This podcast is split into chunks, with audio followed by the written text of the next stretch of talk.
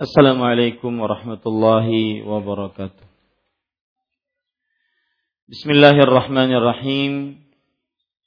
Innal hamdalillah nahmaduhu wa nasta'inuhu wa nastaghfiruh wa na'udzu billahi min shururi anfusina wa sayyiati a'malina. Man yahdihillahu fala mudilla lah wa man yudlil fala hadiya. وأشهد أن لا إله إلا الله وحده لا شريك له وأشهد أن محمدا عبده ورسوله. يا أيها الذين آمنوا اتقوا الله حق تقاته ولا تموتن إلا وأنتم مسلمون. يا أيها الناس اتقوا ربكم الذي خلقكم من نفس واحدة وخلق منها زوجها وبث منهما رجالا كثيرا ونساء فاتقوا الله الذي تساءلون به والأرحام إن الله كان عليكم رقيبا. يا أيها الذين آمنوا اتقوا الله وقولوا قولا سديدا يصلح لكم أعمالكم ويغفر لكم ذنوبكم ومن يطع الله ورسوله فقد فاز فوزا عظيما. أما بعد فإن أصدق الحديث كتاب الله وأحسن الهدي هدي محمد صلى الله عليه وعلى آله وسلم وشر الأمور محدثاتها وكل محدثة بدعة وكل بدعة ضلالة وكل ضلالة في النار. الحمد لله kita bersyukur pada Allah Subhanahu wa taala pada hari ini Rabu malam Kamis malam yang keempat dari bulan Zulhijjah 1439 Hijriah.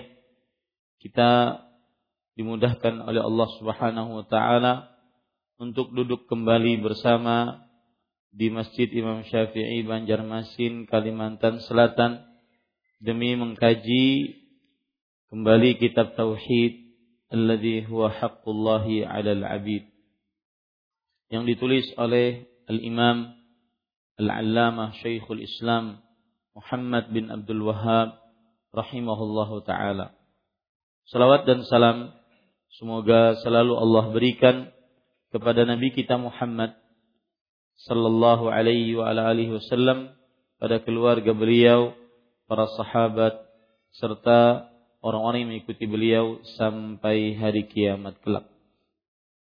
Dengan nama-nama Allah yang husna dan sifat-sifat yang ulia, kita berdoa, Allahumma inna na'udzubika min ilmin la yanfa' wa min qalbin la yakhsha' wa min nafsin la tashba' wa min du'ain la yusma' Allahumma anfa'na bima 'allamtana وعلمنا ما ينفعنا وزدنا علما Para ikhwah dan akhwat, ahibai, saudara-saudara yang saya cintai karena Allah, hafizakumullah taala. Semoga kita selalu dijaga oleh Allah Subhanahu wa taala. Pada kesempatan kali ini kita membahas bab yang terbaru bab yang ke-62. Penulis rahimahullahu taala berkata, Babu ma jaa fi kasratil halif. Bab yang ke-62 larangan banyak bersumpah. Maksud dari bab ini adalah yaitu termasuk diharamkan di dalam agama Islam bagi seorang muslim adalah banyak bersumpah. Dan sumpah adalah menyebutkan sesuatu yang diagungkan untuk menekankan pembicaraan. Maksud dari bab ini adalah diharamkan bagi seorang muslim untuk banyak bersumpah. Dan sumpah adalah menyebutkan sesuatu yang diagungkan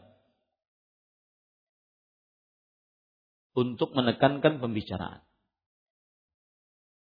Penulis mengatakan babu ma jaa fi kathratil halif. Bab larangan banyak bersumpah. Apa hubungan bab ini dengan tauhid? Apa hubungan bab ini dengan tauhid? Hubungan bab ini dengan tauhid adalah bahwa termasuk kesempurnaan tauhid menghormati nama-nama Allah Subhanahu wa taala dan tidak meremehkannya, merendahkannya, menghinakannya. Dan termasuk tidak menghormati nama Allah dan meremehkan nama Allah adalah dengan banyak bersumpah.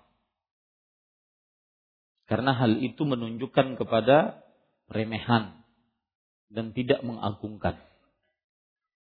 Saya ulangi, hubungan bab dengan tauhid yaitu termasuk kesempurnaan tauhid adalah menghormati nama-nama Allah yang husna dan tidak merendahkannya dengan cara banyak bersumpah.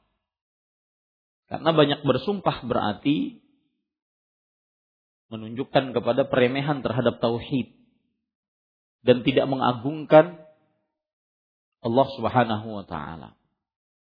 Makanya penulis menyebutkan bab larangan banyak bersumpah. Mudah-mudahan bisa dipahami apa hubungan bab dengan tauhid. Karena kesempurnaan tauhid mengagungkan, menghormati nama-nama Allah. Dan termasuk daripada merendahkan, tidak menghormati, tidak mengagungkan nama-nama Allah adalah banyak bersumpah. Baik. Kemudian penulis mengatakan wa ta'ala wahfadhu aimanakum.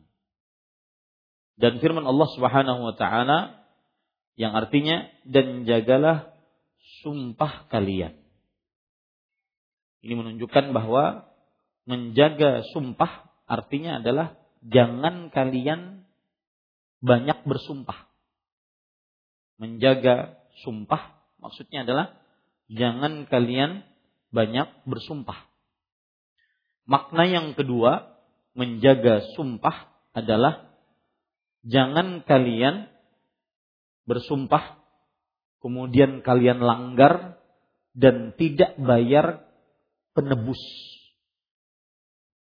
Jangan kalian bersumpah kemudian kalian langgar dan tidak bayar penebus. Ini makna yang kedua dari jagalah sumpahmu. Jadi di situ ada dua makna. Yang pertama, janganlah kalian memperbanyak sumpah. Yang kedua, maksud jagalah sumpahmu adalah janganlah kalian bersumpah eh, jagalah sumpah kalian jika kalian bersumpah lalu kalian langgar dan kalian tidak membayar kafarat atau penebus. Ini yang dimaksud dengan jangan sampai meninggalkan sumpah yang dilanggar tanpa membayar kafarat. Dan kafarat sumpah disebutkan oleh Allah Subhanahu wa taala di dalam Al-Qur'an.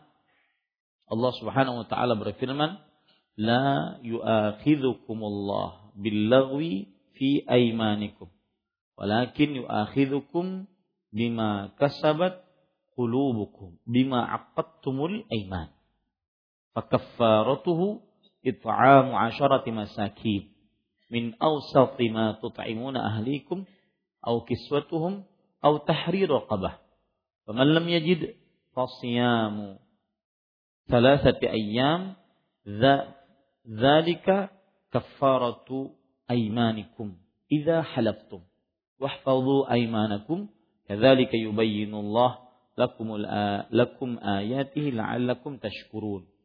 Surat Al-Maidah ayat 89. Di dalamnya terdapat kafarat untuk orang yang bersumpah. Kemudian dia dia langgar sumpahnya. Yaitu dengan memberi makan sepuluh orang miskin. Yaitu dari makanan yang biasa kalian berikan kepada anak istri kalian. Atau memberi pakaian kepada mereka.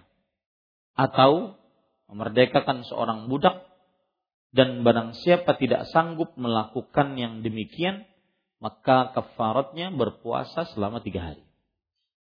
Itu kafarat sumpah yang disebut dengan kafaratul yamin. Ya, sumpah apa? Penebus sumpah. Kafarat yamin. Jadi ada empat tadi. Memberi makan kepada sepuluh fakir miskin atau memberi pakaian kepada sepuluh fakir miskin atau memerdekakan budak atau berpuasa selama tiga hari. Itu yang dimaksud dengan wahfazu aimanakum. Jagalah sumpah-sumpah kalian. Kemudian penulis membawakan hadis.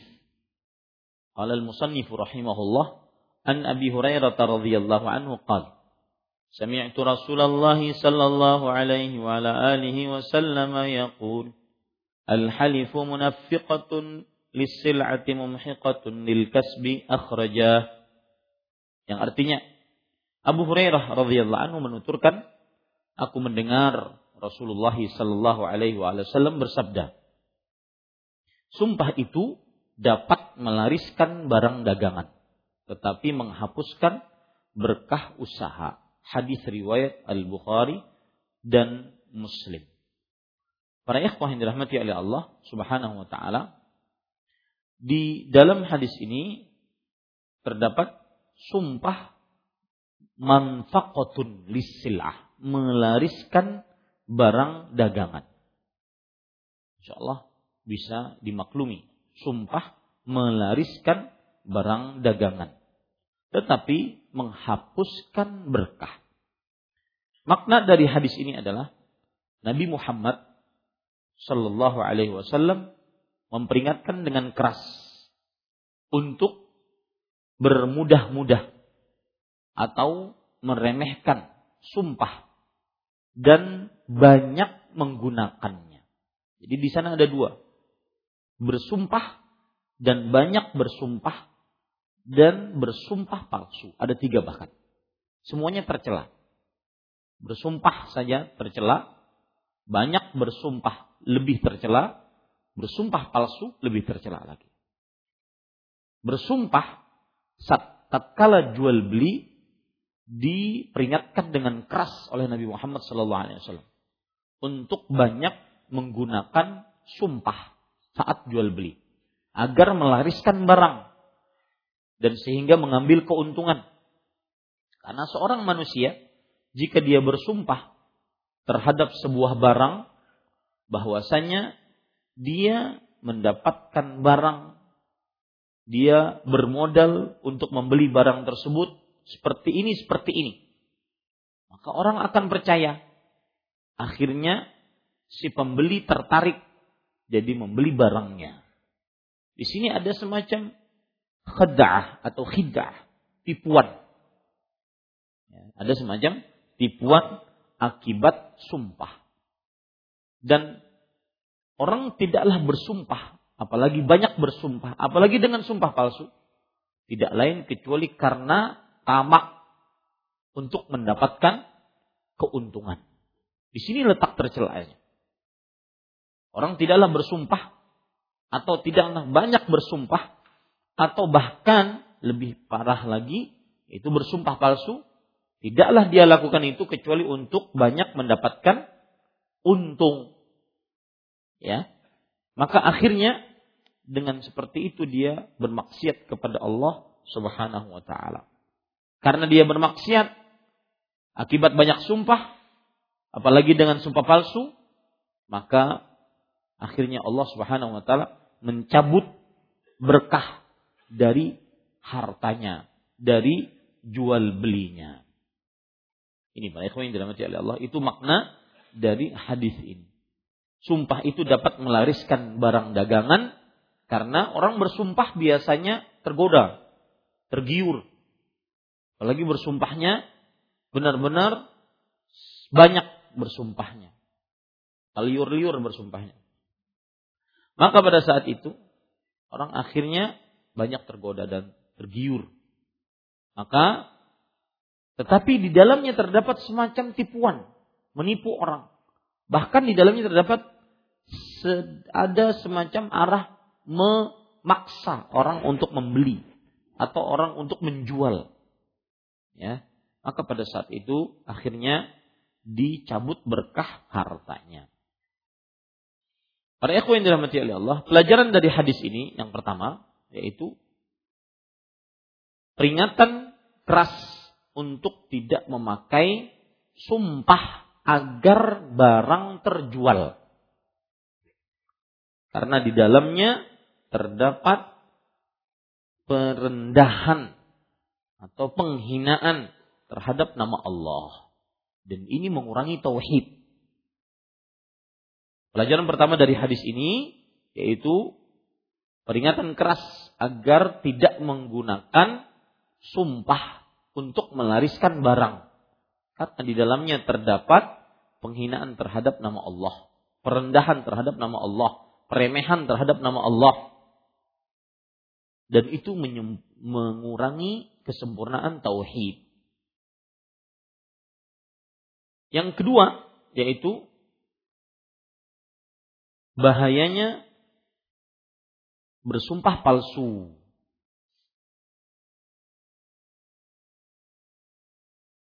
Karena sumpah saking banyaknya nanti maka akan menjurus kepada sumpah palsu. Bahayanya bersumpah palsu. Yaitu diharamkan oleh Allah Subhanahu wa taala dan Rasulullah sallallahu alaihi wasallam. Kemudian yang ketiga, pelajaran ketiga yaitu penghasilan yang haram meskipun banyak tetapi berkahnya nihil, nol. Penghasilan yang haram meskipun banyak tetapi berkahnya sedikit. Baik. Kita baca lagi hadis yang disebutkan oleh penulis. Wa an Salman radhiyallahu an anna Rasulullah sallallahu alaihi wa ala alihi wasallam qala ثلاثة لا يكلمهم الله ولا يزكيهم ولهم عذاب أليم وشينط زان وعائل مستكبر ورجل جعل الله بضاعته لا يشتري إلا بيمينه ولا يبيع إلا بيمينه رواه الطبراني بسند صحيح diriwayatkan dari Salman radhiyallahu anhu bahwa Rasulullah sallallahu alaihi wasallam bersabda Ada tiga orang yang mereka itu tidak diajak bicara dan tidak disucikan oleh Allah pada hari kiamat. Dan mereka mendapatkan adab yang pedih yaitu orang yang sudah beruban tua yang berzina. Orang melarat yang congkak. Orang yang menjadikan Allah sebagai barang dagangannya. Ia tidak membeli dan tidak pula menjual kecuali dengan bersumpah. Hadis riwayat At-Tabarani dengan sanad yang sahih. Di sini disebutkan diriwayatkan dari Salman. Salman Al-Farisi. Salman Al-Farisi. Kunyahnya Abu Abdullah. Asalnya berasal dari Asfahan di Iran sekarang. Dari distrik Ramahurmuz. Ramahurmuz. Beliau masuk Islam ketika mendatangi Nabi Muhammad sallallahu alaihi wasallam di kota Madinah. Dan mengikuti setelah itu peperangan bersama Rasul sallallahu alaihi wasallam dari mulai peperangan Khandaq sampai selesai. Dan beliau wafat pada tahun 36 Hijriah. Dari diriwayatkan dari Salman radhiyallahu anhu bahwa Rasulullah sallallahu alaihi wasallam bersabda, ada tiga orang yang mereka tidak diajak bicara oleh Allah. Ini menunjukkan ancaman keras terhadap tiga orang ini. Karena Allah Subhanahu wa taala hanya berbicara kepada orang-orang yang beriman. Berarti jika tidak diajak berbicara, maka ini ada mengandung kekurangan iman. Dan ini berarti menunjukkan ancaman keras. dari bawahi baik-baik bahwa tidak diajak bicara menunjukkan kepada ancaman keras dan tidak disucikan oleh Allah Subhanahu wa taala. Maksudnya tidak disucikan oleh Allah di hari kiamat dari dosa. Allah tidak mensucikan mereka dari dosa. Dan mereka mendapatkan azab yang pedih. Berarti tiga ancaman di sini.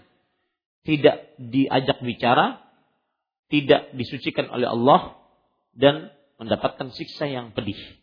Siapa mereka tiga orang tersebut? Orang yang sudah beruban tua, yang berzina. Usaimitun ini adalah bentuk kecil dari asmatu. Asmatu adalah seorang yang di rambutnya terdapat uban. Dalam bahasa Arab terdapat uban. Asmat. Ya, terdapat uban. Kemudian dijadikan bentuk kecil yang disebut dalam bahasa nahu tasghir. Menge, uh, jadi seperti misalkan ibnun ibnun itu adalah anak laki-laki. Kalau anak laki-lakinya masih kecil, bunayya. Itu masih kecil. Ini sama asmab, orang yang sudah beruban, tua. Kemudian dikecilkan menjadi usaimid sebagai bentuk penghinaan terhadap orang ini. Tahqiran sebagai bentuk penghinaan dari Rasulullah Shallallahu Alaihi Wasallam terhadap orang ini. Dan orang ini orang yang tua yang sudah beruban tua yang berzina. Ini adalah dosa yang dikerjakan tanpa motivasi. Sudah tua, renta, berzina. Bukannya mikirin kuburan, tanah, yang sebentar lagi mati, dia malah berzina. Ini orang yang berdosa tanpa motivasi, tidak tahu diri. Makanya siksanya berat. Orang yang berdosa tidak tahu diri, itu siksanya berat. Yang kedua, orang yang melarat, yang congkak.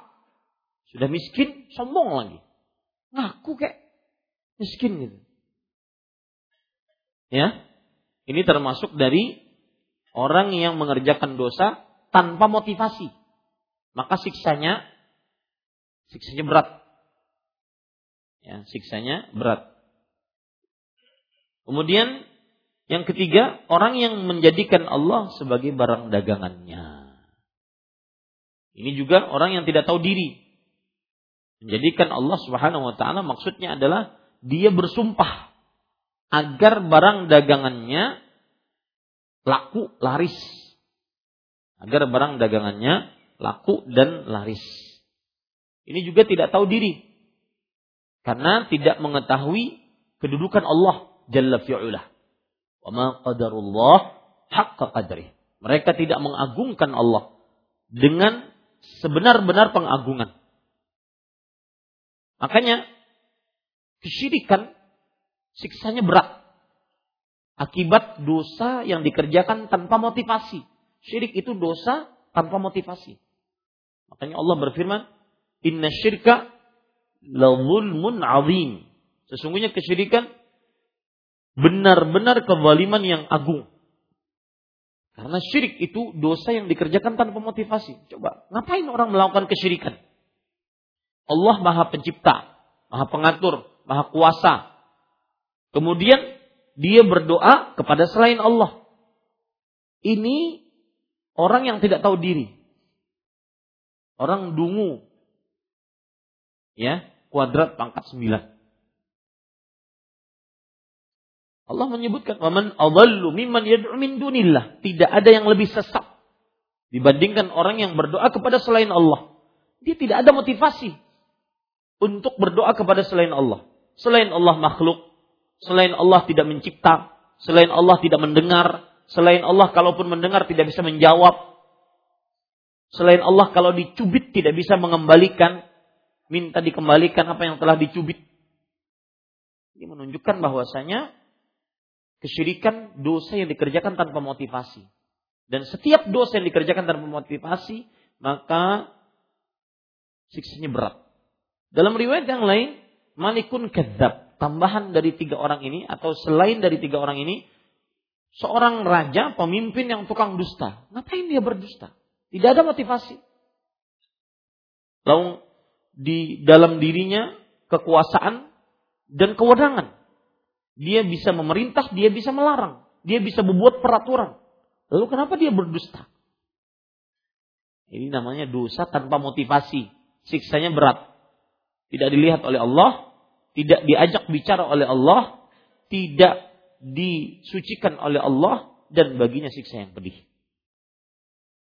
Jadi makna dari hadis ini Rasulullah Shallallahu Alaihi Wasallam mengabarkan tentang tiga kelompok manusia yang bermaksiat, yang mereka disiksa oleh Allah Subhanahu Wa Taala dengan siksa yang pedih. Yang pertama yaitu seorang yang melakukan perbuatan zina dalam keadaan tua. Jika anak muda berzina, apa? Hah? Bukan wajar. Dosa besar. Lebih besar lagi orang tua yang berzina. Kenapa? Karena motivasi untuk berzina lemah. Orang dia megang gemetar. Ya. Maka para yang dirahmati oleh Allah Subhanahu wa taala, ini menunjukkan bahwa orang tua ketika berzina, tua renta ketika berzina maka motivasi atas zinanya adalah karena kecintaannya kepada maksiat. Karena kecintaannya kepada maksiat. Ini para ikhwan dirahmati oleh Allah Subhanahu wa taala. Hati-hati. Kemudian yang kedua yaitu seorang miskin yang sombong. Dan sombong meskipun Siapa pun yang melakukannya kesombongan, maka dia tercela. Akan tetapi jika itu timbul terlihat dari seorang miskin, maka ini menunjukkan kesombongan yang sangat jelek. Kenapa? Karena itu menunjukkan bahwasanya sifat di dalam dirinya memang tabiatnya dia sombong. Karena dia tidak tahu diri. Yang ketiga, yaitu seorang yang menjadikan sumpah sebagai barang dagangannya. Dia banyak menggunakan sumpah tersebut di dalam jual belinya. Maka akhirnya dia meremehkan Allah dengan hal itu. Dan menjadikan sumpah tersebut sebagai sarana untuk mengambil keuntungan. Di sini letak dia meremehkan Allah Subhanahu wa taala.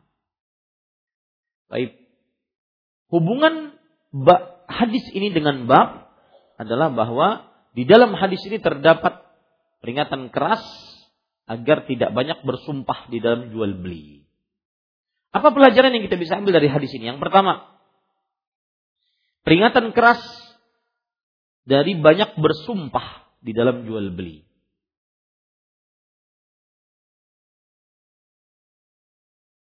Yang kedua, penetapan sifat kalam bagi Allah.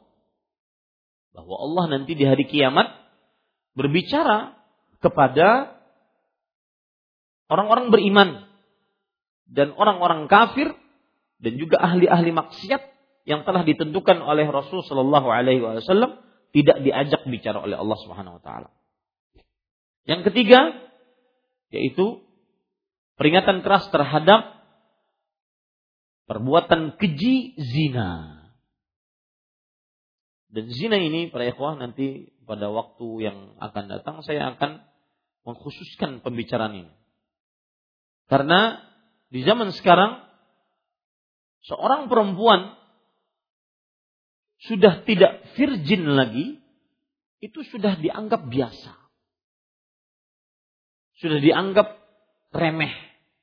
Sudah dianggap tidak ada hal yang perlu dimalui dari ketidakperawanan dia. Ini musibah. Rasulullah SAW bersabda, "Lam tadhharil fahishatu fi qaumin qat illa hatta u'linu biha illa an ya'umahumullahu bi'iqab."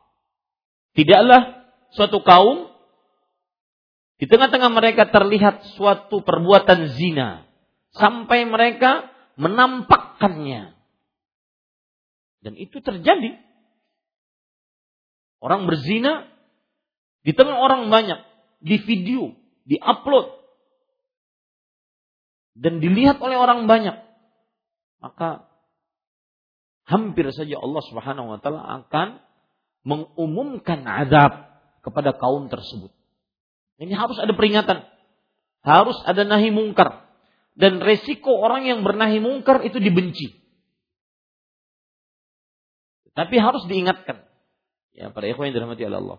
Bukti nyata bahwasanya perbuatan zina merajalela di tengah di tengah manusia termasuk di dalam di tengah kaum muslimin adalah banyaknya pertanyaan tentang anak zina. Hasil anak zina wali nikah untuk anak zina, pengguguran anak zina, dan macam-macam. Dan zina adalah jarimah, kriminal keji yang dikejikan oleh akal dan seluruh peradaban, bukan hanya Islam. Bahkan peradaban hewan memburukkan perbuatan zina. Hati-hati para ikhwah. Jangan sampai terprosok kepada perbuatan zina. Yang sudah melakukannya bertaubat dengan taubatan nasuha dan terus mengingat dosa tersebut antara rasa harap agar taubatnya diterima dan rasa takut disiksa oleh Allah Subhanahu wa taala. Yang keempat yaitu peringatan keras terhadap sifat sombong, terutama jika keluar dari seorang yang miskin. Jika keluar dari seorang yang miskin.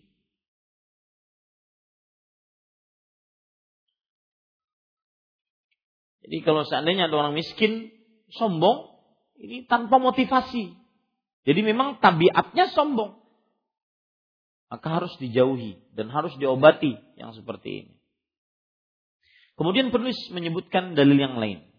وفي الصحيح عن عمران بن حسين رضي الله عنه قال قال رسول الله صلى الله عليه وعلى آله وسلم خير أمة قرني ثم الذين يلونهم ثم الذين يلونهم قال عمران فلا أدري أذكر بعد قرنه مرتين أو ثلاثا ثم إن بعدكم قوما يشهدون ولا يستشهدون ويخونون ولا يؤتمنون وينذرون ولا يوفون ويظهر فيهم السمن Diriwayatkan dari Sahih Al-Bukhari dan Muslim dari Imran bin Husain radhiyallahu an. Ia menuturkan bahwa Rasulullah sallallahu alaihi wasallam bersabda, sebaik-baiknya umatku adalah mereka yang hidup pada masaku.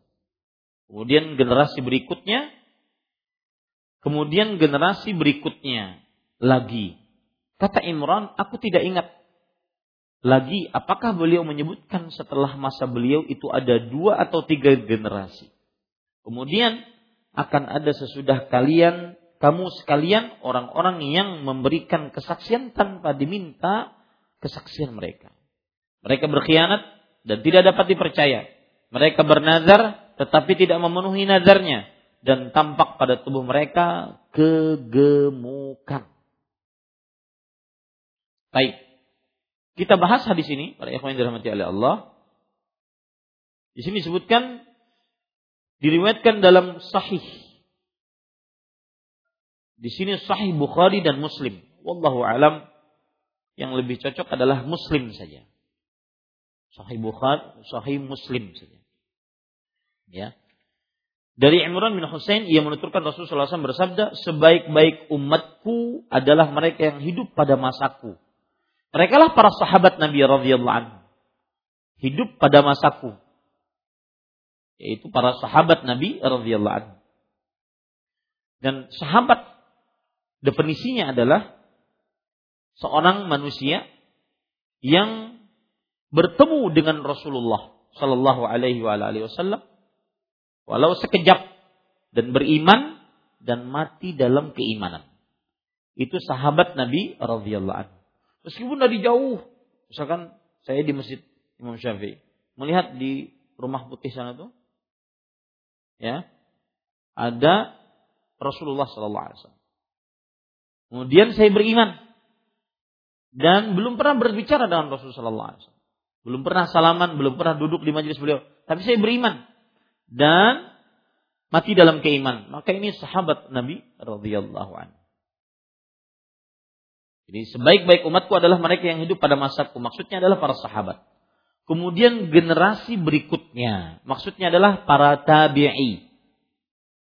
Dan para tabi'i, seorang yang melihat sahabat dan beriman dan mati dalam keimanan. Kemudian generasi berikutnya, maksudnya adalah tabi'ut tabi'in. Tabi'ut tabi'in. Ya. Jadi di situ ada tiga generasi keemasan.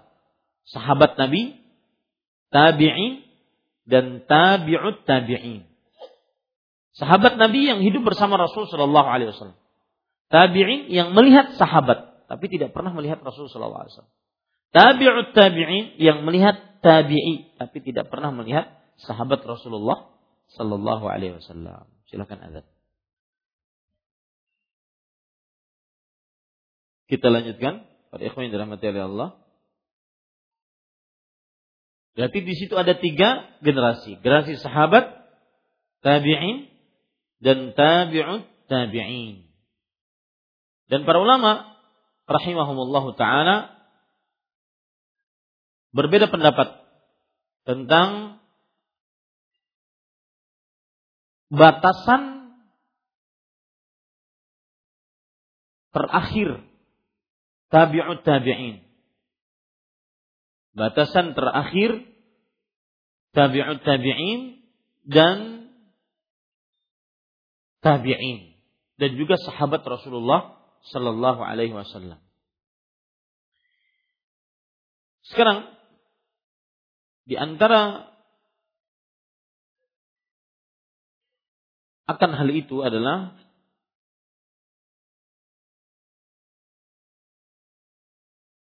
beberapa penafsiran yang disebutkan oleh para sahabat Nabi radhiyallahu anhum tentang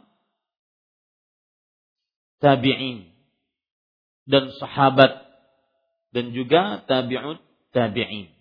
Saya akan menyebutkan beberapa poin di sini di antaranya yaitu pengertian sahabat yang disebutkan oleh Ibnu Hajar al Asqalani rahimahullah dalam kitab beliau Nukhbatul Fikar. Sahabat Nabi adalah man laqiyan nabiyya mu'minan bih wa mata 'alal Islam walau takhallalat dzalika riddatun 'alal asah. Artinya sahabat Nabi adalah yang bertemu dengan Nabi Muhammad SAW beriman dengannya dan mati dalam keimanan. Meskipun, nah ini yang belum saya sebutkan tadi, meskipun pernah murtad. Meskipun pernah murtad. Ini pada ikhwan yang dirahmati oleh Allah Subhanahu wa taala. Sedangkan terakhir sahabat yang meninggal adalah Abu Tufail. Abu At-Tufail namanya Amir bin Wasilah. Amir bin Wasilah Al-Laisi meninggal di kota Mekah pada tahun 110 Hijriah.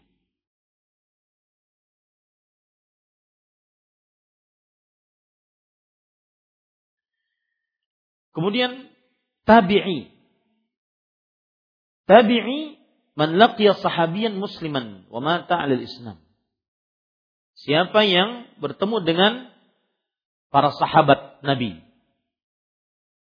dalam keadaan beriman dan mati dalam keadaan Islam.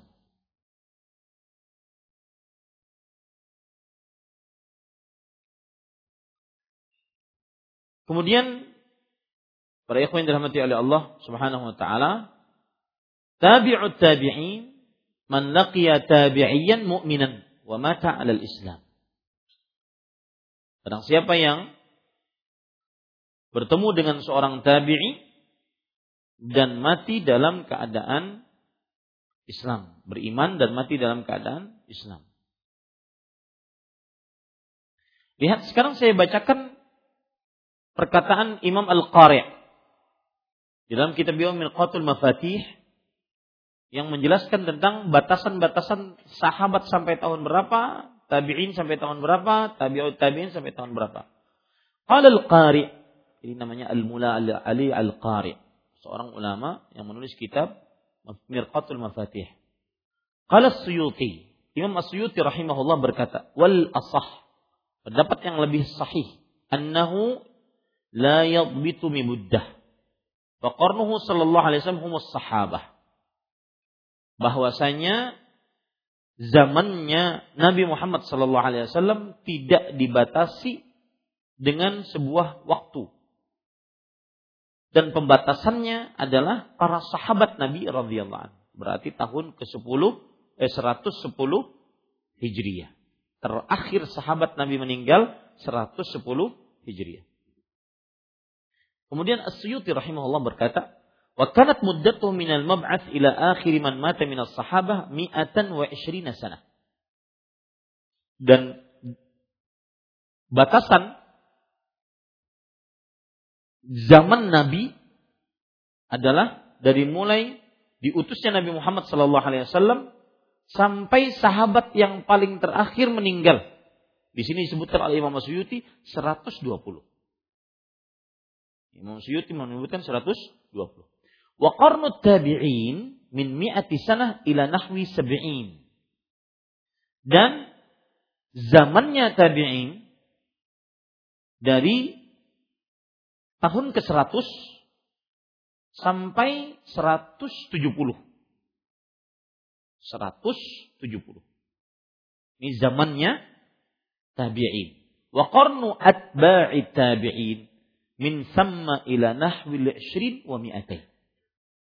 Dan zamannya para tabi'ut tabi'in dari 170 sampai 220. Sampai 220. Wa fi hadzal waqti dhaharatil bid'ah zuhuran fasya. Di tahun 220 inilah nampak bid'ah dengan terlihat jelas dan tersebar. Wa atlaqatil mu'tazilatu alsinataha. Di tahun 220 inilah kaum Mu'tazilah yang mendewakan akal mulai banyak berbicara, mengeluarkan pendapat. Wa rafa'atil falasifatu ru'usaha. Orang-orang yang mengikuti filsafat-filsafat yang menggabungkan filsafat Yunani dengan teologi Islam, mereka mengangkat kepala-kepala mereka. Wamtuhina ahlul ilm liyaqulu bi Quran. Dan para ulama diuji agar mereka mengucapkan bahwa Al-Qur'an adalah makhluk bukan firman Allah, tapi makhluk bukan sifat Allah. Wa taghayyaratil ahwal taghayyuran syadidan. Dan pada masa inilah keadaan berubah dengan perubahan yang sangat drastis. Walam yazalil amru fi naqsin ilal an. Dan masih saja perkara benar-benar terus menurun sampai sekarang. Perkataan Imam Asyuti, Imam Asyuti rahimahullah ulama Islam kalau tidak salah abad kelima Hijriah. Wa al-misdaqu qawlihi sallallahu alaihi wasallam thumma yafshul kadhib. Dan nampak nampak pembenaran sabda Rasul Shallallahu Alaihi Wasallam kemudian tersebar kedustaan. Ya, kemudian tersebar kedustaan. Ini para ikhwan yang dirahmati oleh Allah Subhanahu wa taala. Baik, afwan tadi Imam Suyuti adalah ulama Islam abad ke ke-9 Hijriah. Ya. Jadi sampai kepada abad ke-9 beliau berkata seperti itu, itu semakin berkurang, semakin berkurang, semakin berkurang. Nah, itu penjelasan tentang sahabat, tabi'in dan tabi'ut tabi'in. Jelas sekarang kita? Sekarang kita tahun berapa? 1439. Terakhir tabi'ut tabi'in, terakhir masa paling istimewa dalam Islam tahun 220. Di zaman Imam Asyuti tahun ke-800-an beliau meninggal pada tahun 894 Hijriah. Di abad ke-9 berarti. Berarti di zaman seperti itu saja beliau sudah mengatakan sampai berkurang sampai sekarang. Apalagi di zaman kita. Ya. Kata Imran, aku tidak ingat lagi apakah beliau menyebutkan setelah masa beliau itu dua atau tiga generasi. Ini salah satu amanah dalam penyampaian hadis. Bahwa beliau ragu-ragu. Apakah setelah Nabi Muhammad SAW bersabda, sebaik-baik umatku adalah masaku Kemudian setelahnya, kemudian setelahnya, apakah dua setelah masa beliau ataukah tiga? Ini adalah sikap apa? Kehati-hatian, amanah. Dan ini kita contoh. Kalau memang tidak tahu jangan ngomong. Saya tidak tahu. Ini kadang-kadang sebagian kita ya karena tidak nyaman, inggih, inggih. Tidak. Kalau tidak tahu, tidak tahu. Ya, jangan sampai tidak e, berbicara dengan kedustaan. Kemudian memberikan kesaksian. Kemudian akan ada sesudah kalian orang-orang yang memberikan kesaksian tanpa diminta kesaksian mereka. Maksudnya bersaksi palsu. Ya. Mereka tidak diminta bersaksi tapi bersaksi palsu. Dan ini menunjukkan kefasikan yang mereka lakukan karena mereka meremehkan kesaksian. Ya. Kemudian mereka berkhianat dan tidak dapat dipercaya. Maksudnya berkhianat, saking seringnya berkhianat. Sudah menjadi cap bagi orang-orang, orang-orang tersebut berkhianat. Akan ada manusia-manusia seperti itu di akhir zaman. Ya. Kemudian mereka bernazar tetapi tidak memenuhi nazarnya. Maksudnya bernazar adalah mewajibkan terhadap diri sendiri sesuatu yang tidak diwajibkan oleh Allah. Itu maksudnya bernazar. Kalau saya sembuh, saya bernazar untuk bersedekah setiap hari sepuluh ribu. Padahal tidak ada kewajiban bersedekah setiap hari sepuluh ribu. Maka ini orang bernazar padahal dia tidak diminta, eh, dia tidak sanggup untuk menunaikan nazarnya. Akan ada manusia-manusia seperti itu. Setelah tiga zaman keemasan tadi. Kemudian kata Rasulullah SAW, dan tampak pada tubuh mereka kegemukan. Maksudnya terlalu banyak dagingnya. Hal ini karena saking banyaknya mereka memenuhi hawa nafsu perut mereka dan lalai terhadap kehidupan akhirat.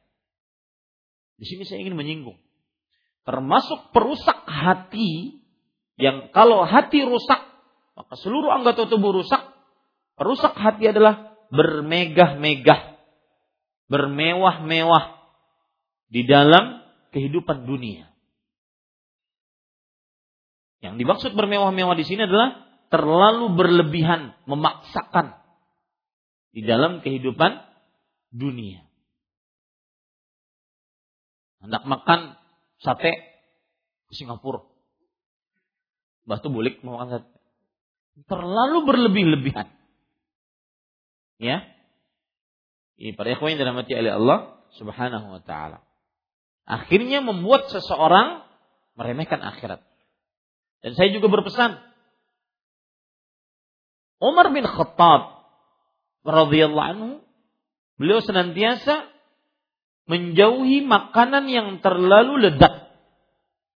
Pakaian yang terlalu halus. Dan beliau mengatakan astabqa astabqi fil akhirah. Aku sanggup untuk makan makanan yang paling lezat di antara kalian. Berpakaian paling lembut di antara kalian. Walakin astabqi lil akhirah. Tetapi aku ingin sisakan itu untuk di akhirat. Karena siapa yang menghabiskannya di dunia, maka pada saat itu dia di akhirat yang ada cuma sisa. Sisanya adalah siksa. Sebagaimana firman Allah dalam surat Al-Ahqaf ayat 20. Allah Subhanahu wa taala berfirman, "Yauma yu'radul ladzina kafaru 'alan nar, adhhabtum tayyibatikum fi hayatikum ad-dunya wastamta'tum biha, tujzauna 'adzabal hun bima kuntum tastakbiruna fil ardi bighairil haqq wa bima kuntum tafsukun." Dan pada hari kiamat kami hadapkan orang-orang kafir dan dikatakan kepada mereka, kalian telah menghabiskan rezeki-rezeki baik kalian selama hidup di dunia dan kalian telah bersenang-senang dengannya. Pada hari ini, hari akhirat, yang ada adalah tujzaun, diberikan balasan siksa yang menghinakan disebabkan karena kalian menyombongkan diri tanpa kebenaran dan kalian berbuat kefasikan. Maka hati-hati. Dan ini pelipur lara bagi orang-orang yang ekonominya menengah ke bawah, nyungsep di bawah nggak naik-naik, gaji cuma salam tempel, dapat gaji kasih orang, salam tempel gajinya. Gali lubang tutup lubang. Maka ingat tadi perkataan Umar bin Khattab. Walakin astabqi bil akhirah. Tetapi aku sisakan untuk akhirat. Dan ini persis seperti yang beliau dapatkan dari Rasulullah sallallahu alaihi wasallam. Dalam hadis riwayat Bukhari, Umar bin Khattab melihat Rasul sallallahu alaihi wasallam tidur di atas hasir dan membekas tikar tersebut pada tubuh beliau yang mulia. Kemudian beliau menangis. Beliau mengatakan, Ya Rasulullah, inna kisra wa qaisara ma hum fih. Wa anta Rasulullah. Wahai Rasulullah, Raja Kisra dan Raja Kaisar, Romawi dan Persia, Yahudi dan Nasrani, mereka mendapatkan nikmat yang ada pada dunia yang mereka dapati. Padahal mereka tidak beriman. Sedangkan engkau Rasulullah, kenapa engkau seperti ini?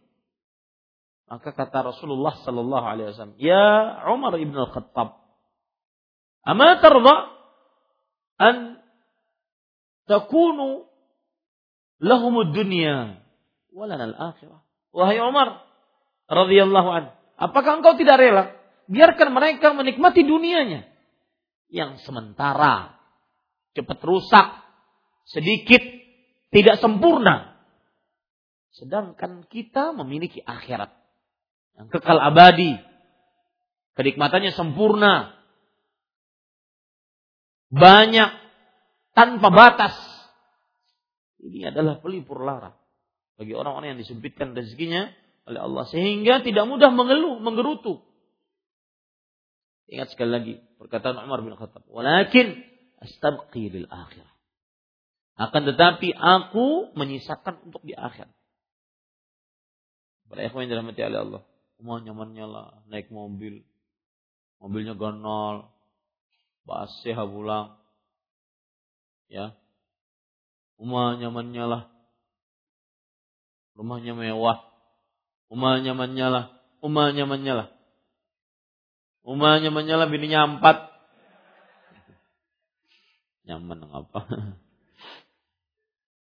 Pusing juga kadang Pinanya Bang Wah, lo udah tahu. Belum pernah coba juga. Ini para ikhwan yang dirahmati oleh Allah Subhanahu wa taala. Walakin astabqi lil akhirah. Tampak pada tubuh mereka kegemukan karena terlalu sibuk dengan kemewahan makanan dan akhirnya lalai tentang kehidupan akhirat. Baik, para ikhwah yang dirahmati oleh Allah, makna dari hadis ini maksudnya adalah Rasulullah Shallallahu Alaihi Wasallam mengabarkan bahwa sebaik-baik umat adalah tiga zaman tadi, zaman sahabat, zaman tabiin, zaman tabiut tabiin.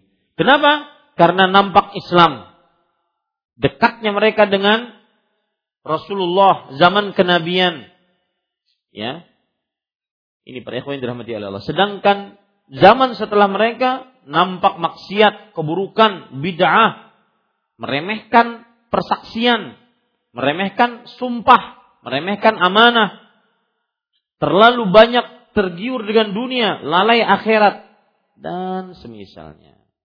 Ini para ikhwan dirahmati Allah. Baik. Pelajaran yang kita bisa ambil dari hadis ini adalah pelajarannya yaitu keutamaan tiga zaman keemasan Makanya kita dakwah salaf mengajak kaum muslimin agar memahami Al-Quran dan hadis dengan pemahaman salaf.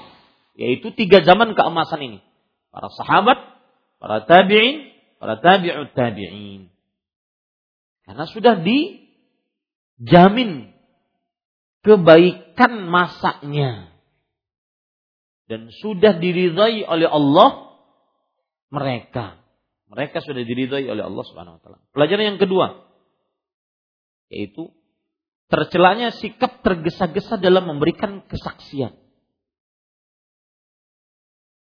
Tergelanya, tercelanya sikap tergesa-gesa dalam memberikan kesaksian. Kalau tidak diminta, tidak usah bersaksi. Kalau tidak diminta. Kemudian yang ketiga yaitu tercelaknya bermudah-mudah nazar tetapi tidak menunaikannya. Jangan sedikit-sedikit nazar para ikhwah. Jangan sedikit-sedikit nazar. Kata Rasulullah SAW, Inna ma yustakhraju minal bakhil. Sesungguhnya nazar itu keluar hanya dari orang-orang yang bakhil, kikir, pelit, medit, koret, engken, pemalar. Kemudian yang keempat, yaitu tercelanya sifat berkhianat. Yang kelima, pelajaran dari hadis ini adalah tanda kenabian Nabi Muhammad wasallam bahwasanya beliau menggambarkan sesuatu dan terjadi mengabarkan sesuatu dan terjadi. Baik. Kita ambil hadis yang terakhir. Qala al-musannif rahimahullah wa fihi an Ibnu Mas'ud radhiyallahu an anna sallallahu alaihi wa ala alihi wa sallam nasi qarni thumma alladhina yalunahum thumma ثم يجيء قوم تسبق شهادة أحدهم يمينه ويمينه شهادته قال إبراهيم كان يضربوننا على الشهادة والعهد ونحن صغار diriwayatkan dalam Sahih Al-Bukhari dan Muslim dari Ibnu Mas'ud radhiyallahu anhu bahwa Nabi Muhammad sallallahu alaihi wasallam bersabda Sebaik-baik manusia adalah mereka yang hidup pada masaku, kemudian yang berikutnya, kemudian yang berikutnya lagi. Selanjutnya akan datang orang-orang di mana orang-orang di mana ada di antara mereka kesaksiannya mendahului sumpahnya dan sumpahnya mendahului kesaksiannya. Ibrahim dalam tanda kurung An-Nakhai berkata, mereka para orang tua dahulu memukuli kami karena kesaksian atau sumpah yang kami berikan ketika kami masih kecil. Baik, kita bahas hadis ini.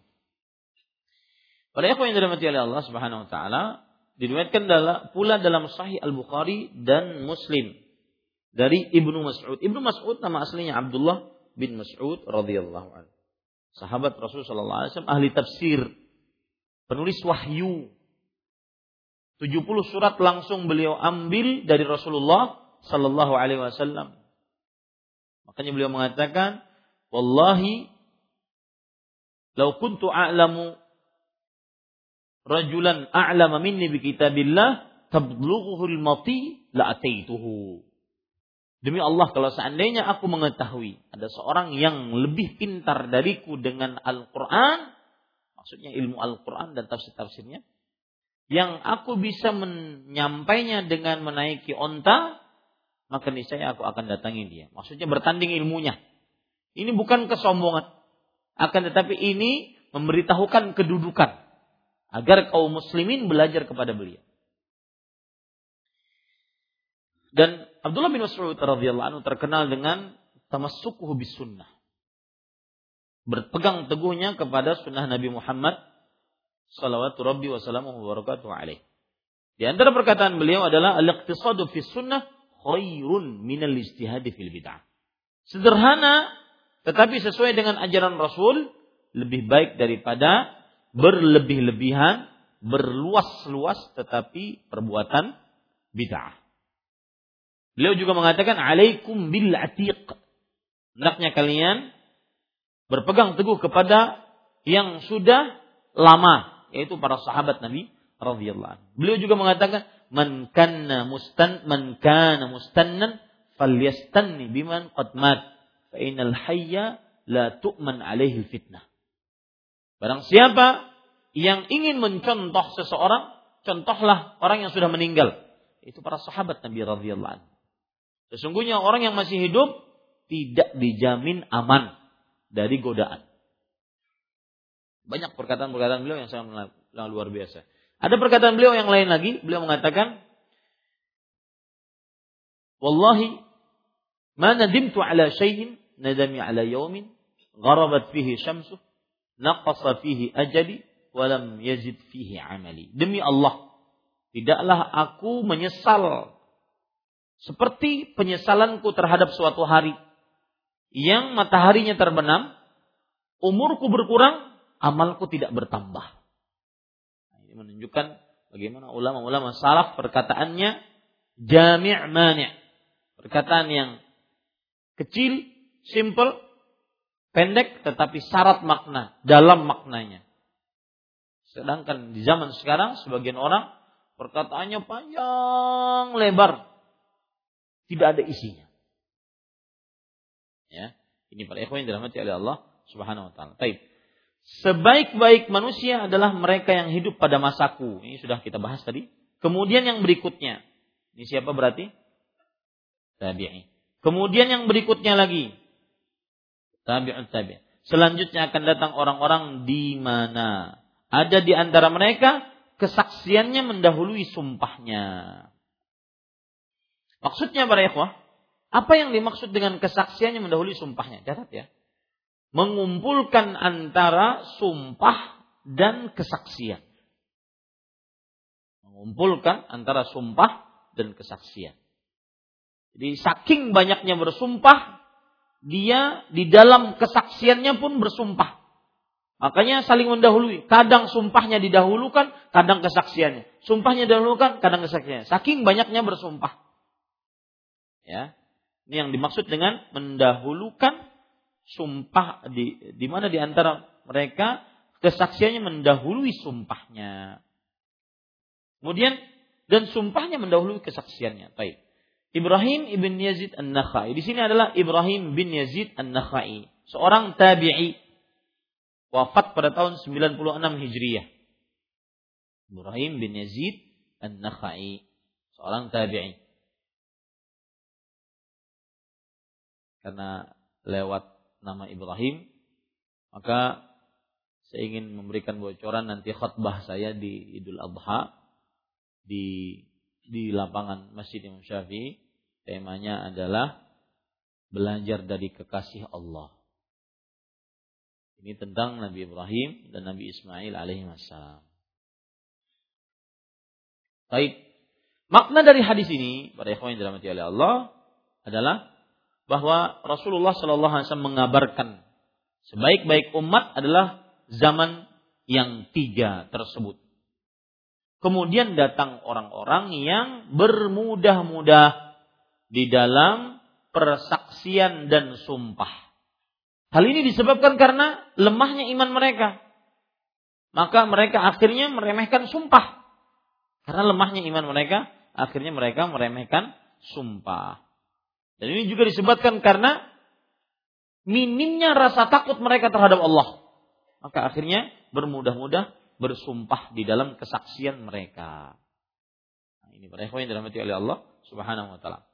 Dan Ibrahim bin Yazid An-Nakhi mengatakan, mereka para orang tua sedahulu memukuli kami karena kesaksian atau sumpah yang kami berikan ketika masih eh, ketika kami masih kecil. Maksudnya adalah bahwa para tabi'in atau para sahabat mereka sangat memperhatikan pendidikan pengagungan terhadap sumpah agar anak-anak jangan mudah-mudah ber bersumpah. Nah, ini para ikhwan yang dirahmati oleh Allah Subhanahu wa taala. Baik. E, pelajaran yang kita bisa ambil dari hadis ini adalah semuanya hampir sama dengan yang sebelumnya, cuma tambahan yaitu perhatian ulama salaf terhadap pendidikan anak-anak kecil. Jadi dari mulai kecil sudah diajari pendidikan yang benar. Jangan sampai bermudah-mudah untuk bersumpah Jangan sampai meremehkan sumpah, dikit-dikit sumpah. Saya subhanallah di media sosial. Jadi yang benar itu ya, media sosial bahasa Indonesianya. Bukan sosial media. Kalau ingin menyebut sosial media, maka berarti penyebutannya harus dengan bahasa Inggris, social media. Media sosial. Ya. Kadang kita melihat di media sosial video anak-anak bersumpah atau anak-anak mulutnya kotor maka itu tidak lain kecuali dia mendengar dari orang-orang sekitarnya dan orang-orang sekitarnya yang paling dekat dengannya adalah orang tuanya maka hati-hati. Berkatalah yang baik. Berkatalah jauhilah perkataan-perkataan buruk. Ya jangan sampai perkataan-perkataan buruk itu diwarisi oleh anak-anak kita. Wallahu alam. Kemudian para ikhwan yang dirahmati oleh Allah Subhanahu wa taala kandungan bab ini. Yang pertama diwasiatkan oleh Allah supaya menjaga sumpah. Artinya jangan mudah-mudah bersumpah. Yang kedua tadi kalaupun bersumpah kemudian diingkari jangan sampai tidak di di apa? dibayar tebusannya, harus bayar kafarat. Itu namanya menjaga sumpah. Jangan mudah-mudah bersumpah. Ini pendapat yang pertama yang dimaksud dengan menjaga sumpah. Atau kalaupun bersumpah kemudian dilanggar, maka jangan sampai ditinggalkan tanpa membayar kafarat. Yang kedua, diberitahukan oleh Rasulullah Shallallahu Alaihi Wasallam bahwa sumpah dapat melariskan barang dagangan, tetapi menghapuskan berkah dalam usaha. Ini kabar yang wajib kita percayai. Dan ini kabar fi mahallizam. Kabar berbentuk ancaman. Jangan sampai meremehkan. Siapa yang banyak sumpah, oke dagangannya terba, terluas, laris memang. Tapi ingat, hartanya tidak berkah. Ya, hartanya tidak tidak berkah. Yang ketiga, Ancaman berat bagi orang yang selalu bersumpah baik ketika menjual atau membeli. Ini membeli pun juga kadang-kadang terjadi sumpah. Sumpah, aku hanya ke situ tadi. Ya. Di situ dijual 10 ribu, kenapa di sini 15 ribu? Kalau ulun penjualnya, kenapa pindah ke situ? Ya. Kanda jadi penjualnya, aku hendak nukar sini. Ini para ikhwan yang dirahmati oleh Allah. Yang keempat, perlu diingat bahwa dosa dapat menjadikan besar meskipun faktor yang mendorongnya untuk melakukannya kecil. Apa maksudnya? Seperti yang orang berzina. Dia faktor melakukannya kecil. Tetapi karena dilakukan tanpa motivasi, karena benar-benar memang sudah menjadi tabiatnya untuk berzina, maka akhirnya mendapatkan siksa yang besar. Termasuk di dalamnya bersumpah, bermudah-mudah bersumpah. Terlarang dan tercelanya orang yang bersumpah tanpa diminta. Ya, hati-hati jauhi. Jangan sampai bersumpah tanpa diminta. Bersaksi tanpa diminta. Jangan sampai. Yang keenam, Rasulullah Shallallahu Alaihi Wasallam bersabda, eh, menyanjung ketiga atau keempat generasi sebagaimana tersebut dalam hadis dan memberitakan apa yang akan terjadi selanjutnya. Sudah kita sebutkan ini. Makanya kita dakwah salaf mengusung agar mengajak kaum muslimin beragama berdasarkan Al-Quran dan Sunnah yang dipahami oleh generasi terbaik. Para sahabat, para tabi'in, dan para tabi'ut tabi'in. Yang ketujuh, Terlarang dan tercela orang yang memberikan kesaksian tanpa diminta. Ini sudah saya sebutkan tadi. Yang kedelapan, para salaf memukul anak-anak kecil karena memberikan kesaksian atau menyatakan sumpah. Memberikan kesaksian sebenarnya tidak mengapa.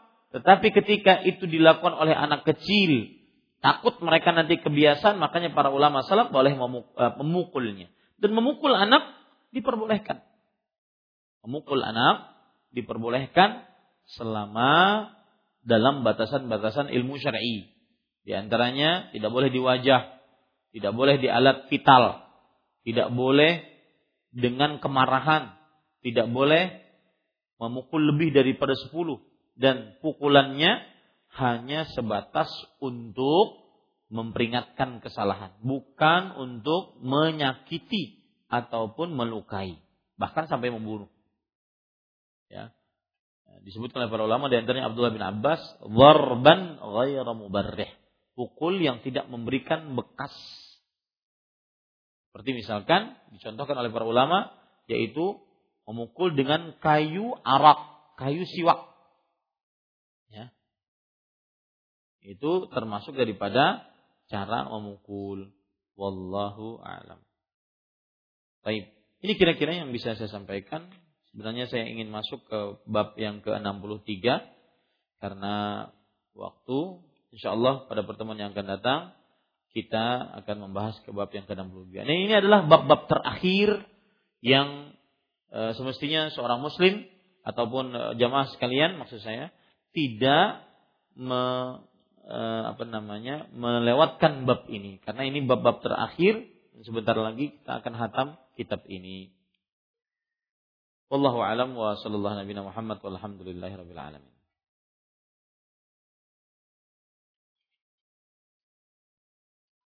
Barakallahu fikum afik. Saya pernah berjanji kepada istri saya, dulu masih calon. Saya mengatakan akan menikah lagi apabila dalam enam bulan dia tidak mengikuti saya. Saya pun menazar dalam hati. Sekarang sudah lebih enam bulan saya dan istri LDR. Tapi saya sadar dan tidak mampu untuk menikah lagi. Apakah saya wajib bayar kafarat? Wajib. Bayar kafarat sana. Dikit-dikit nazar. Jangan nazar ya para ikhwan yang dirahmati oleh Allah. Dan saya berpesan karena disebutkan di sini LDR, maka long distance relationship, hubungan jarak jauh, ini keluarga, mohon maaf saya katakan, keluarga tidak sehat. Kenapa? Karena suami memerlukan ketenangan hati, terutama di zaman yang penuh dengan syahwat dan syubhat. Ya, syahwat dan syubhat. Ketenangan hati. Keluar kantor, maka dia melihat perempuan. Kalau tertarik, maka dia wajib melampiaskannya kepada istrinya agar apa yang ada syahwat di dalam hatinya hilang.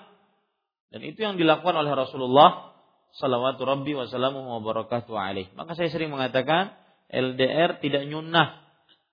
Nabi Musa alaihissalam mengatakan wasara bi ahlihi. Allah berfirman dan Nabi Musa berjalan dengan istrinya. Nabi Ibrahim alaihissalam berkata, "Rabbana inni askantu min dzurriyyati biwadin ghairi dzi zar'in 'inda baitikal muharram." Wahai Rabb kami, sesungguhnya aku meletakkan istriku Hajar dan Ismail anaknya di e, lembah yang tidak memiliki yang tidak memiliki pohon ya di sisi rumahmu yang suci. Menunjukkan Nabi Ibrahim alaihissalam membawa keluarganya.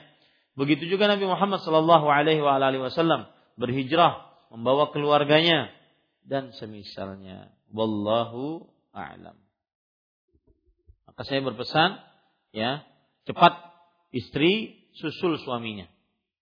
Istri agar cepat menyusul suaminya. Dan ketika suami dan ini banyak kejadian terjadi perceraian gara-gara si istri terlalu manja dengan orang tuanya. Akhirnya tidak mau mengikuti suami. Maka termasuk nusyuz, tidak taat kepada suami adalah ketika seorang istri mempertahankan keberadaannya bersama orang tuanya dan tidak mau mengikuti mengikuti suaminya. Wallahu a'lam. Kalau seandainya eh, masih juga LDR, maka saya nasihati agar si suami nikah lagi di tempatnya yang sana. Ya, sehingga dia benar-benar terjaga kesuciannya. Jadi ada kawan di sini, pas pulang ke sana ada kawan.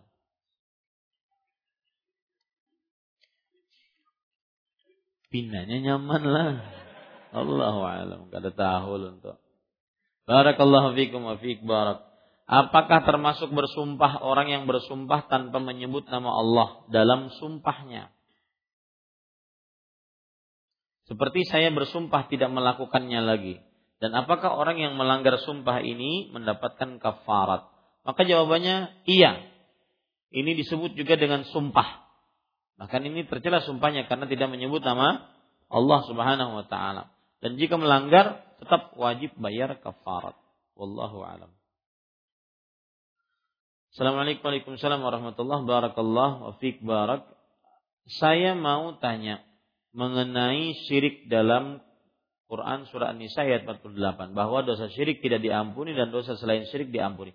Apakah dosa syirik bisa diampuni jika pelakunya bertobat sebelum meninggal seperti dalam surah Az-Zumar ayat 53 atau hadis qudsi yang diriwayatkan oleh Tirmidzi? Jazakallahu khair. Mohon maaf koreksi, dikoreksi jika surat dan ayatnya salah. Maka jawabannya semua dosa sampai kesyirikan jika sudah bertobat maka diampuni dosanya oleh Allah seakan-akan tidak mempunyai dosa sama sekali.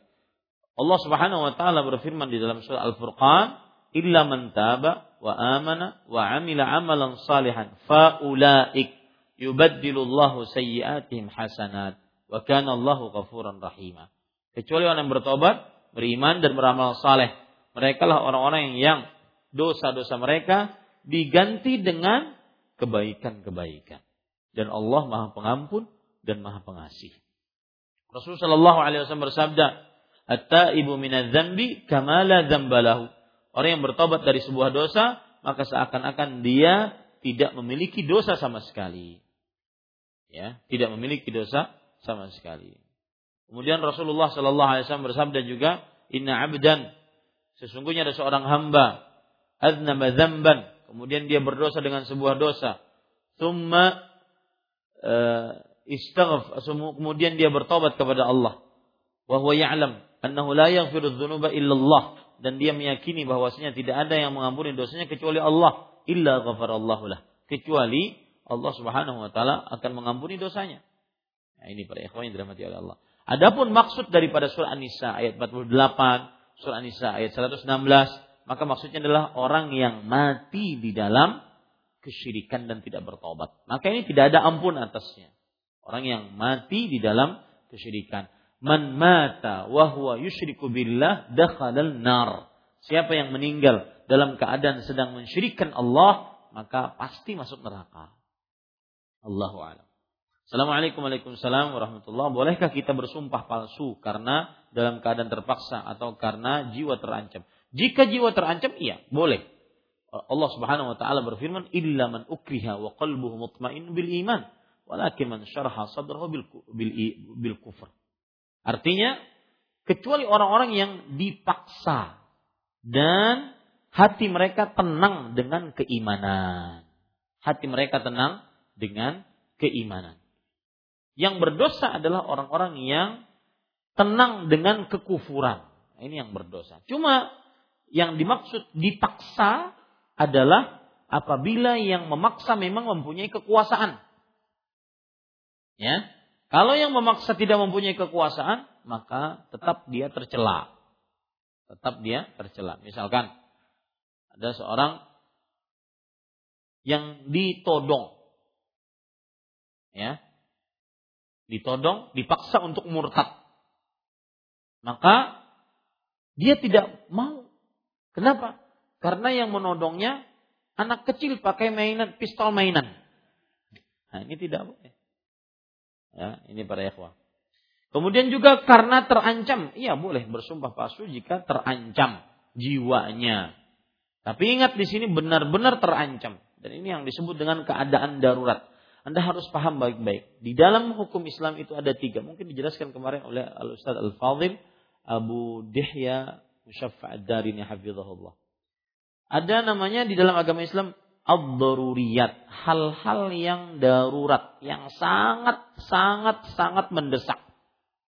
Ini maksudnya adalah keadaan yang apabila seorang manusia sampai pada saat itu maka dia terancam jiwanya, nyawanya ataupun tubuhnya cacat. Itu namanya hal yang darurat. Ya.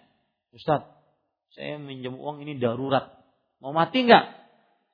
Kalau mau mati boleh. Ya. Atau kalau cacat, jika cacat, khawatir cacat boleh. Tetapi pada ikhwan yang dirahmati oleh Allah bersabar lebih utama. Kemudian yang ketiga, yang kedua yaitu al-hajiyat. Hajat. Hajat itu adalah sebuah keadaan manusia yang apabila dia sampai di situ maka hidupnya akan sangat sulit maka pada saat itu dia wajib untuk menghilangkan kesulitan tersebut meskipun melakukan hal yang diharamkan. Sangat sulit. Misalkan di tengah padang pasir tidak ada air, tidak ada makanan. Kemudian ta keselak tulang. Tidak ada air, tidak ada makanan. Keselak tulang.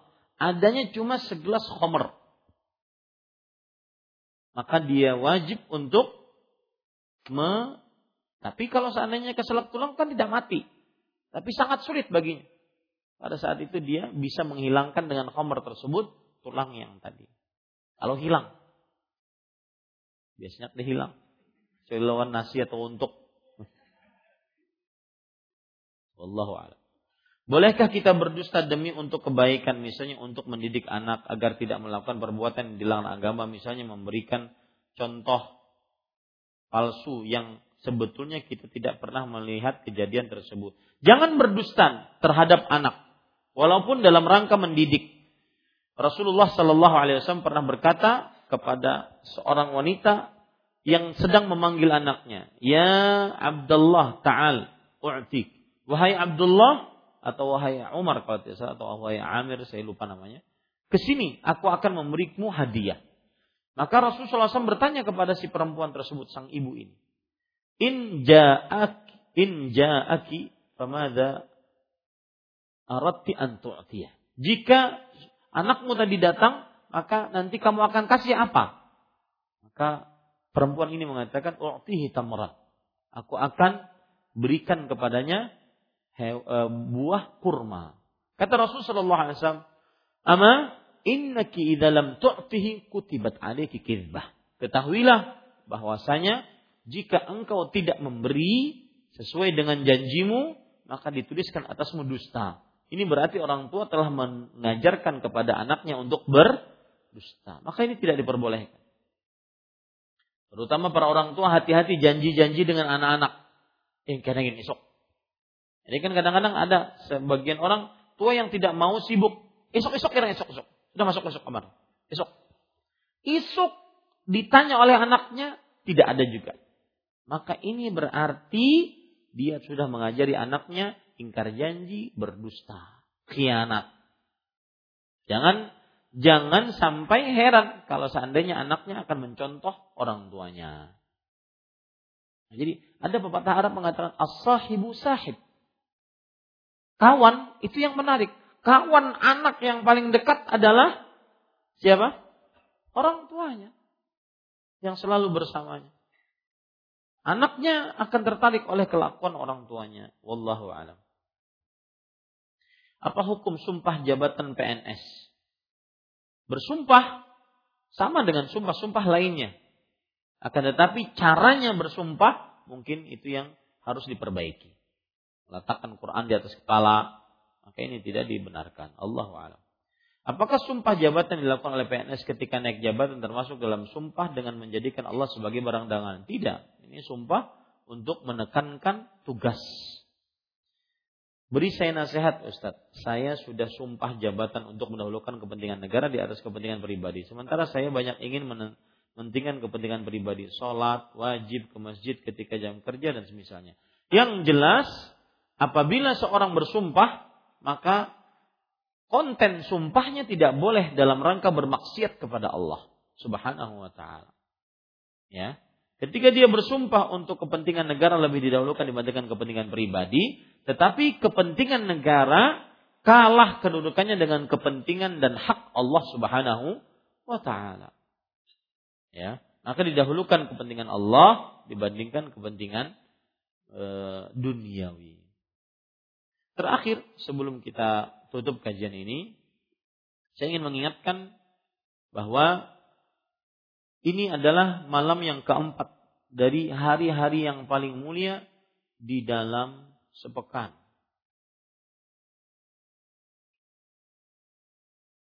Terlambat. Di dalam hari yang paling mulia di dalam apa saya ulangi. Ini adalah hari-hari yang paling mulia di dalam setahun semenjak adanya dunia. Rasulullah SAW bersabda, "Afdalu ayyamid dunya ayyamul ashar." Yang artinya hari-hari yang paling termulia sedunia selama adanya dunia adalah 10 hari pertama dari bulan Dhul Hijjah. Bahkan Allah Subhanahu wa taala bersumpah dengannya. Wal fajri walayalin ashr. Demi fajar dan demi 10 malam. Para ulama tafsir bersepakat 10 malam yang maksud adalah sepuluh hari pertama dari bulan Dhul Hijjah. Kemudian Allah Subhanahu wa taala juga berfirman di dalam Al-Qur'an bahwa Allah menyebutkan sepuluh hari yang pertama ini adalah ayyamun ma'lumat, hari-hari yang sudah dikenal, yang terkenal. Sebagaimana disebutkan dalam surah Al-Hajj surat ke-22 ayat 28 liyashhadu manafi'a lahum wa yadhkuru ismallahi ala ma fi ayyamin ma'lumat ala ma razaqahum min bahimatil an'am. Supaya mereka menyaksikan manfaat bagi mereka dan supaya mereka menyebut nama Allah pada hari-hari yang telah ditentukan.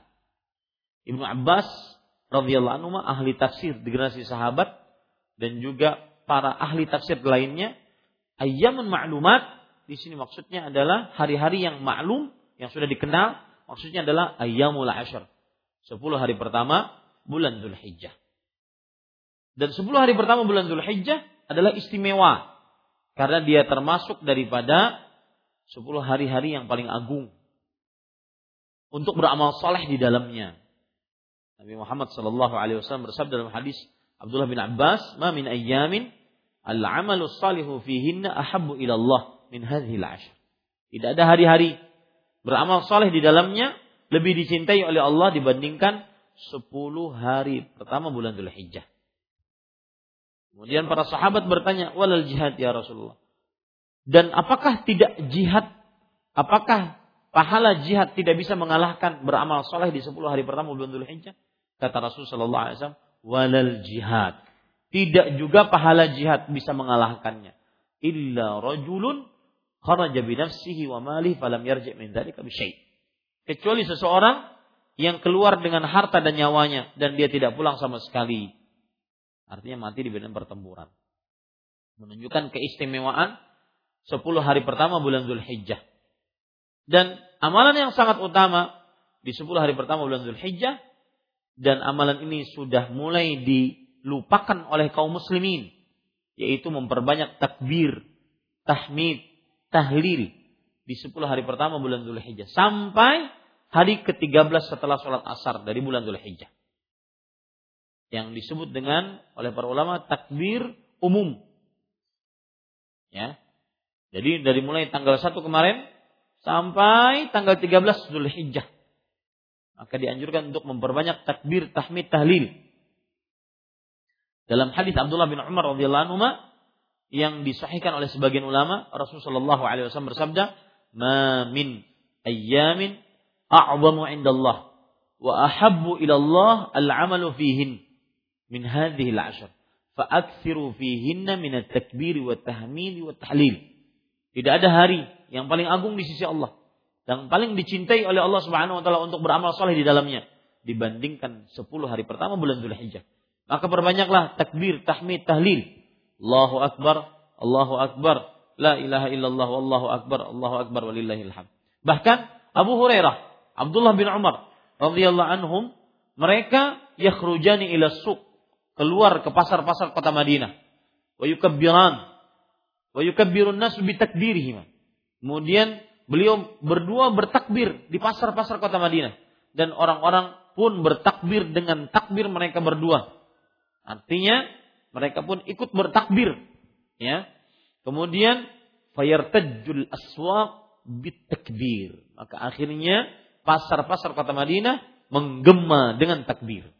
Ini sunnah yang di zaman sekarang ditinggalkan oleh sebagian kaum muslimin. Maka berbanyaklah takbir. Ketika berjalan, duduk, berbaring, berbanyaklah takbir. Ketika sebelum sholat, setelah sholat, berbanyaklah takbir. Ketika di dalam masjid, di luar masjid, berbanyaklah takbir. Ini termasuk amal soleh yang sangat luar biasa yang diperintahkan oleh Rasulullah Salawatu Rabbi wa wa barakatuh alaih. Dan juga berpuasa diperbolehkan karena berpuasa termasuk amal soleh. Nabi Muhammad SAW bersabda, "Man sama yauman fi sabilillah ba'adahu Allahu sab'ina kharifan minan nar." Ayat kama Nabi SAW. Barang siapa yang berpuasa di satu hari karena Allah, maka niscaya Allah Subhanahu wa taala akan menjauhkan dirinya dari api neraka 70 tahun jauhnya perjalanan. Ini menunjukkan bahwa puasa termasuk amal saleh yang sangat dianjurkan.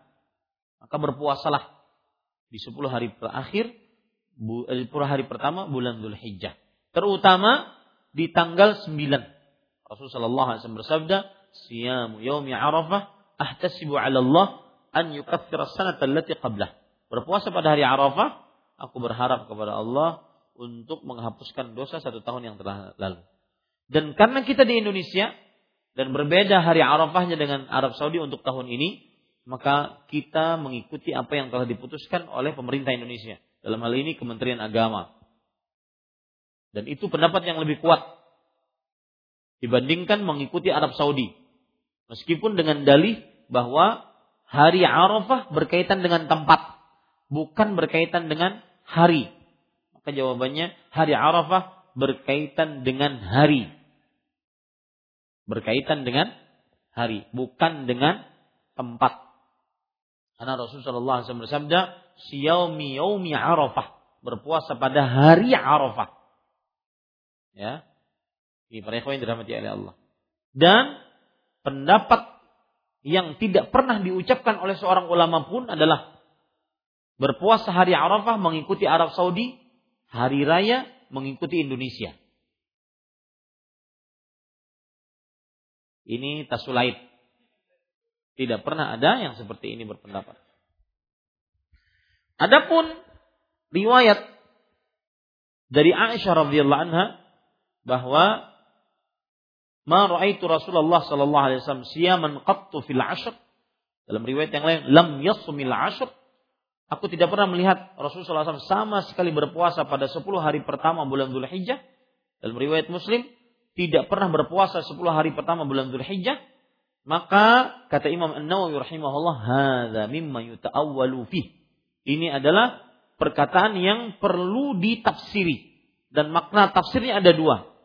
Aisyah radhiyallahu anha mengatakan seperti itu bahwasanya maksudnya adalah Rasulullah Shallallahu alaihi wasallam tidak pernah berpuasa di 10 hari pertama bulan Dzulhijjah jika beliau safar atau jika beliau sakit.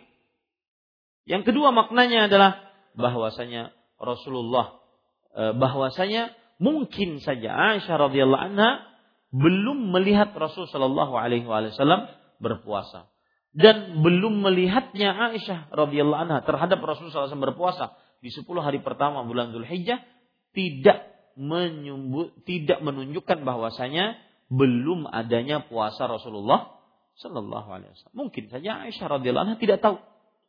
Nah, jadi jangan sibuk, ya. Oh Rasulullah SAW belum pernah puasa tanggal 9, tanggal 1 sampai 9 Dzulhijjah.